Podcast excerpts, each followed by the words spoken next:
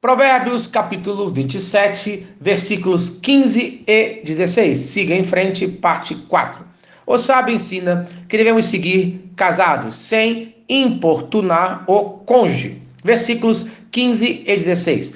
O gotejar contínuo no dia de grande chuva e a mulher rixosa são semelhantes.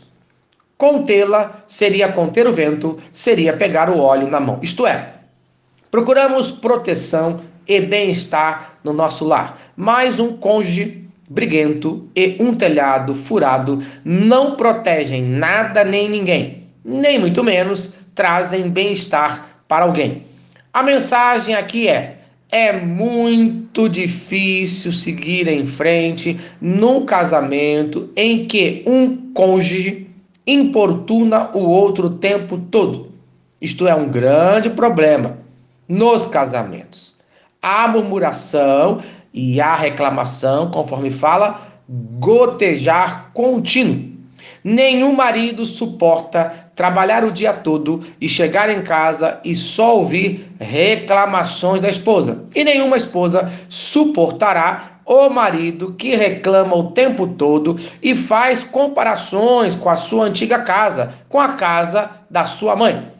É impossível continuar em frente num casamento com esse tipo de comportamento sem que os dois se matem de raiva, o que pode levar ao abandono do lar, conforme Provérbios, capítulo 27, versículo 8. Qual ave que vagueia longe do seu ninho, tal é o homem que anda vagueando longe do seu lar. Isto é, Fugir dos problemas do lar não é a solução. Muito pelo contrário, sempre acaba em mais confusão. Qual seria então a solução? É claro que a solução está na palavra de Deus.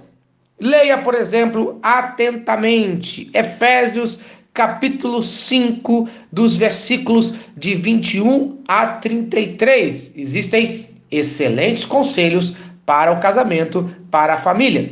Mas vejamos especificamente os versículos 21 e 33.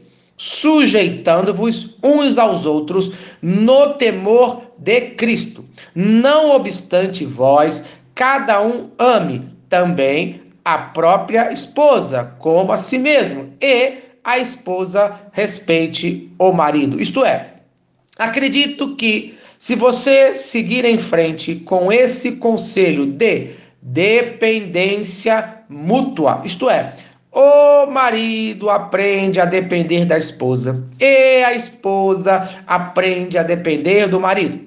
O amor do marido para com a esposa e a esposa com respeito pelo marido.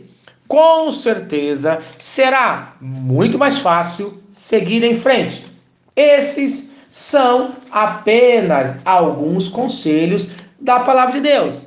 Para mais conselhos, leia 1 Pedro, capítulo 3, versículos de 5 a 7. Então, no dia de hoje, siga em frente no seu casamento, pois conforme fala Provérbios, capítulo 18, versículo 22, o que acha uma esposa, acha o bem e alcançou a bondade de Deus. Amém. Se esta mensagem abençoa a sua vida, compartilhe com quem você ama. Vamos orar. Senhor Deus, obrigado por mais um dia de vida. Abençoe o meu casamento. Abençoe as nossas vidas. Abençoe o marido a amar a esposa e a esposa a respeitar o marido no nome de Cristo Jesus. Amém e amém. Eu sou o pastor Eloy, sou pastor da Primeira Igreja Batista em São Miguel Paulista, localizada na rua Arlindo Colasso, número 85, no centro de São Miguel Paulista, São Paulo. E lembre-se, Deus no controle sempre.